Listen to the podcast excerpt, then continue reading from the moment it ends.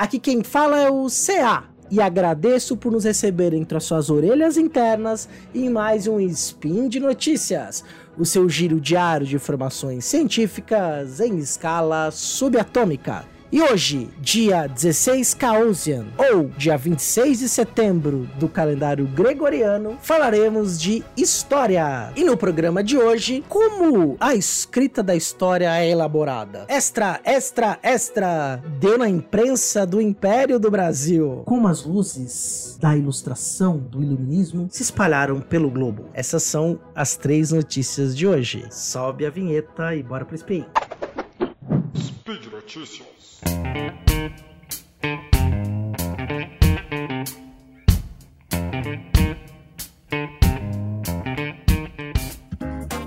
Tudo bem com vocês que me ouvem né, nesse ou no próprio dia 26 ou em outra data, mas é sempre um prazer poder conversar com você nesse programa diário de letramento científico que nós fazemos aqui no Portal Deviante. Como eu disse, vão ser três indicações de leitura. Então, a primeira delas é de um livro físico. O livro foi escrito pelo historiador Ricardo Marques de Melo, professor da Universidade Estadual do Paraná, a Unespar, e também professor do programa de pós-graduação em História Pública na mesma universidade. E por que, que eu vou indicar esse livro? Esse livro é um texto de divulgação científica sobre a forma como a história é escrita. O título já é bem é autoexplicativo. Vou ler aqui para vocês. Como a escrita da história é elaborada? Interrogação. Uma breve explicação sobre como historiadores convertem informações do passado em livros de história. Essa publicação é do ano passado, de 2022 saiu pela, pelo editorial Casa, que é uma editora de Curitiba, está em sua primeira edição. Devo dizer que recebi esse livro, ganhei esse livro do autor. O professor Ricardo fez uma palestra de encerramento na nossa Semana de História aqui na Universidade Estadual do Centro-Oeste do Paraná, Unicentro, e foi agraciado aí com essa obra. E o que, que é interessante desse livro? Ele é escrito de uma forma extremamente acessível, voltada para um público que não é especializado, ou seja, para o público mais amplo. Não é um livro que só quem está na área de pesquisa em história, que conhece autores que discutem teoria da história ou a historiografia de forma mais aprofundada pode ter contato. A gente sabe que existem alguns livros de história que são feitos para o meio acadêmico. Ou seja, né, é aquele livro que é feito para que a ciência avance. Assim como os periódicos especializados, as revistas especializadas, também tem livros que são voltados para o público acadêmico. Né? E nesse livro em geral, nesses livros em gerais, a linguagem são muito difíceis. Você tem que, ter um, você tem que ser um iniciado nas artes da história para poder ter ali um, um, aproveitamento melhor. Claro que se você não é um historiador, você pega um livro desse para ler, você consegue entender? Consegue, óbvio. Né? Vai depender do seu grau de leitura e do nível de referências que você tem para adentrar no debate. Mas esse livro, no caso, ele é feito para que qualquer um possa tomar contato com questões que são profundas e do dia a dia do historiador e que às vezes a maior parte do público nem tem ideia de como que o processo da história é escrito, né? E é bem interessante o que é legal nesse livro, que ele também tem um esquema de um esquema de contar a história da história e também da teoria da história, né? Então eu vou aqui só para vocês terem uma ideia, né? O, o livro é dividido em três partes. A primeira é Histórias da Escrita da História. Então vai falar do nascimento da escrita da história, as histórias particulares, a história da humanidade, depois a escrita acadêmica da história no século XIX e por fim a escrita acadêmica da história no século XX. Então é uma história da história, uma história da história do, do ponto de vista do como conhecimento sobre o passado humano. A segunda parte ele vai discutir sobre teorias da escrita da história. Então os elementos organizadores da escrita da história vai caminhando dimensão científica da escrita da história, dimensão artística, dimensão política, formas desequilibradas da escrita de história e fecha essa parte com três maneiras de abordar o passado. E por fim, ele, a última parte é práticas de escrita da história, em tudo quanto é canto à história, as diferentes versões da história, o que se ensina em sala de aula, a história nossa de cada dia, moldando mentes e corações. Né? É um livro assim que eu recomendo demais para quem quer ter contato com a área do conhecimento de um, e quem sabe até se aprofundar ou não. Eu não quero me aprofundar, mas eu queria entender o que é a teoria da história, o que é a historiografia. Tá aí uma boa indicação. Lembrando que a indicação desse livro está no post. Né? Então, como a escrita da história é elaborada, uma breve explicação sobre como historiadores convertem informações do passado em livros de história, de autoria do Ricardo Marques de Mello. Então, sobe o som e vamos para nossa segunda notícia.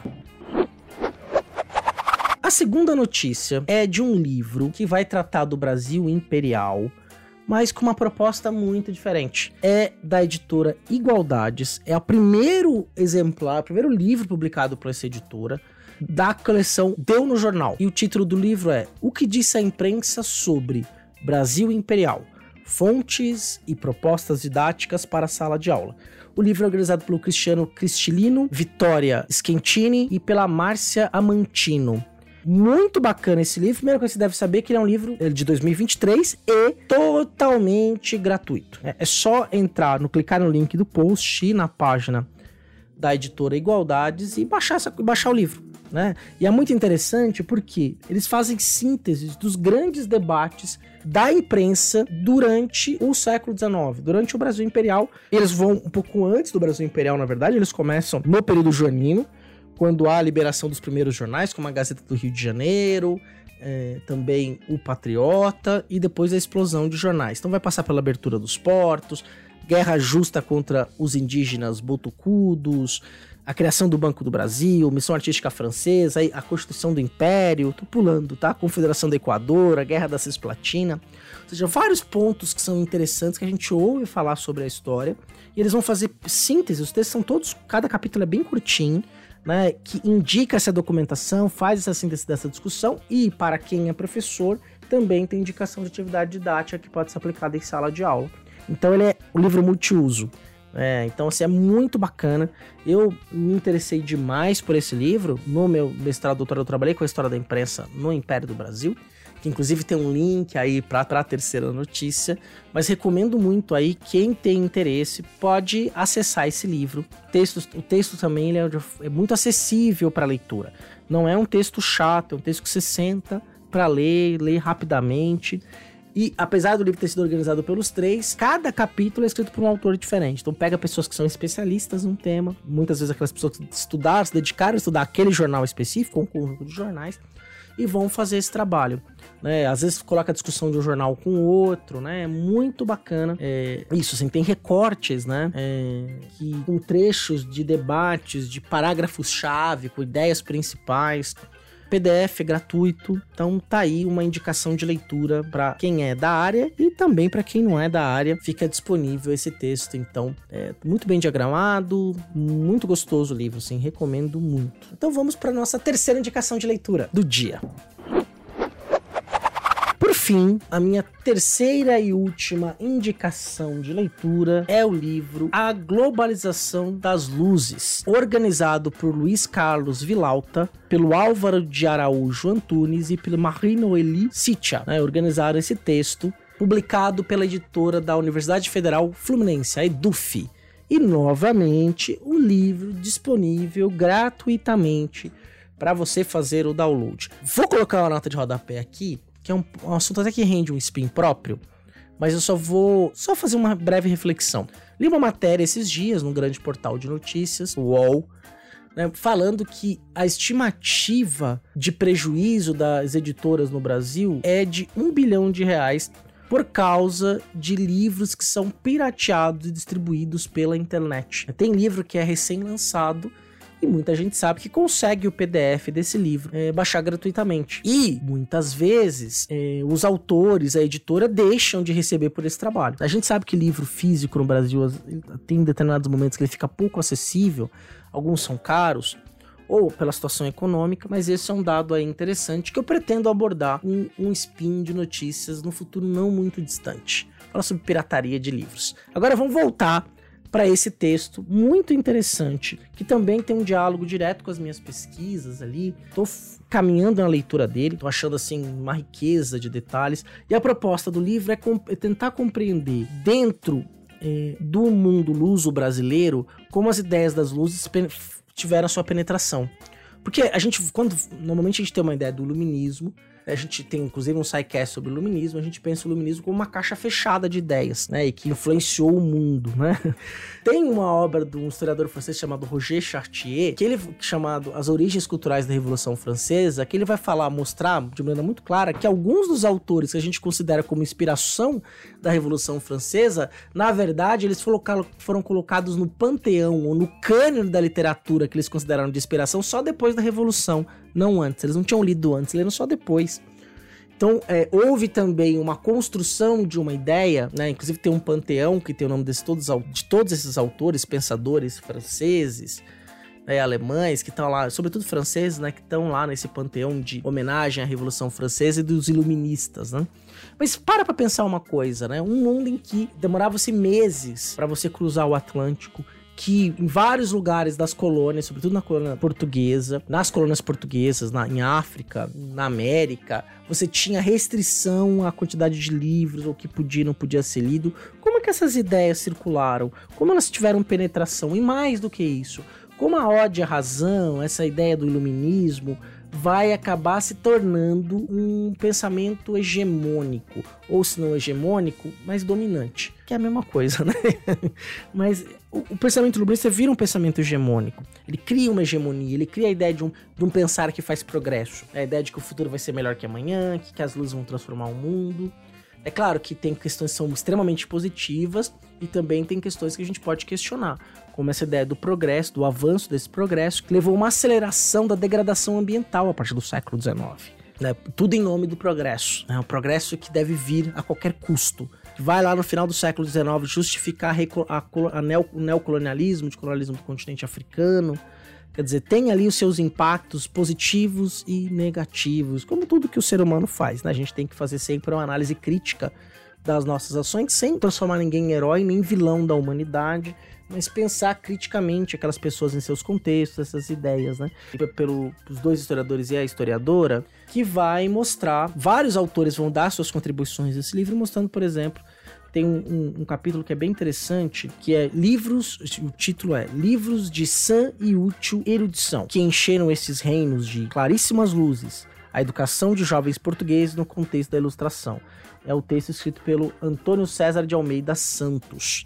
Aí segue-se, por exemplo, Educação, Livros e Luzes, Reformas Ilustradas e os Manuais de Catecismo, da Thais Nívia de Lima e Fonseca. Né? Então, essas ideias penetraram por algum lugar, elas penetram também por processo de educação.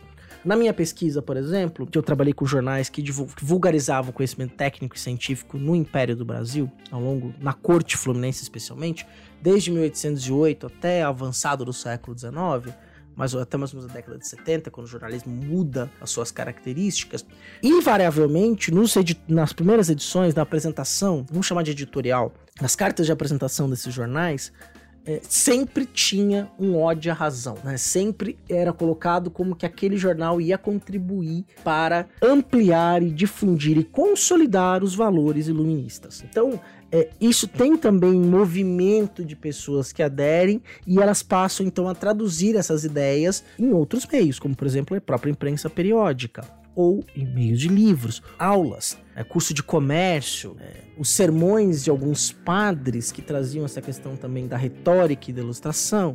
É, então, você pega, por exemplo, um texto do próprio Luiz Carlos Villalta, vai falar sobre a Revolução Pernambucana, que é Os Revolucionários de 1817, suas representações e apropriações da história.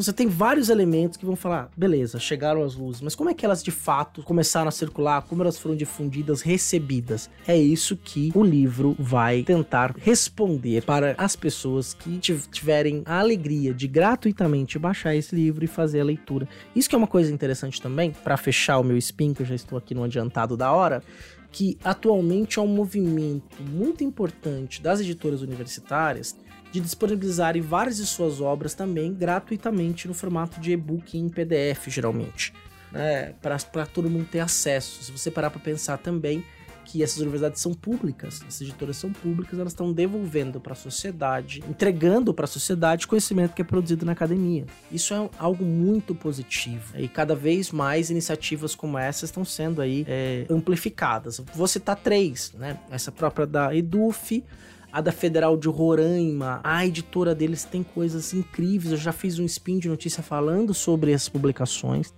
Tem também a cultura acadêmica, que é da editora Unesp, com muitas obras variadas, gratuitas para serem baixadas. Só você fazer um cadastro no site, bate aí no Google Cultura Acadêmica Unesp, faz o cadastro, tem muita coisa interessante para ser é, fazer o download, ler gratuitamente. Então, esses livros são, você pode fazer eles sem peso na consciência, porque eles são legalizados, eles foram pensados para serem distribuídos dessa forma. É a democratização do conhecimento, né? Então, quanto mais conhecimento a gente conseguir espalhar, isso aqui é bem iluminista que eu tô dizendo, melhor a sociedade fica. Olha que bacana, né? 2023, eu acabei de falar uma frase que era um pressuposto do pensamento iluminista, né? É, essa globalização das luzes foi tão fundamental ou tão poderosa que atravessou séculos. Né? Tá aqui na nossa boca hoje, mais de quase 200 anos depois. Então, quer dizer, né? Mais de 200 anos depois, se a gente parar pra pensar bem que eh, essas ideias começam a penetrar com mais força no mundo luso-português a partir do final do século XVIII e início do século XIX. Então é isso, gente. Lembrando que esse programa só existe graças ao seu apoio no patronato do SciCast, seja pelo Padrim, pelo Patreon ou pelo PicPay.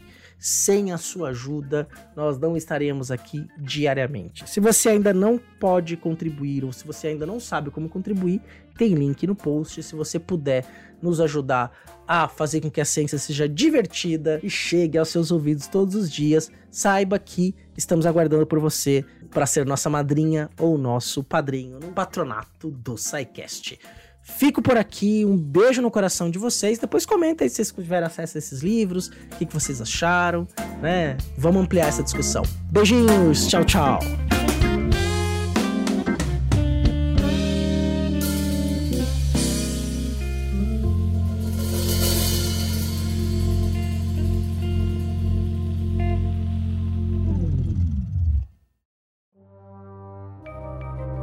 Este programa foi produzido por Mentes Deviantes.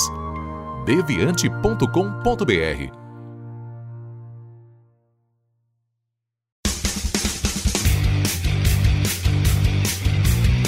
Cortes, edição de podcast.